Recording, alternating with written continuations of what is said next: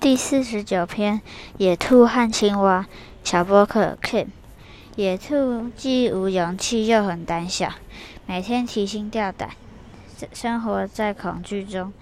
他们决定集体自杀，以摆脱这种焦虑的日子。一只长长的野兔队伍浩浩荡荡地朝湖泊跳去。砰砰的脚步声吓坏了湖里的青蛙，青蛙们惊慌地往前往湖泊更深处。野兔们停下脚步，说道：“青蛙比我们更胆小，却活得很好。那我们何必寻死呢？”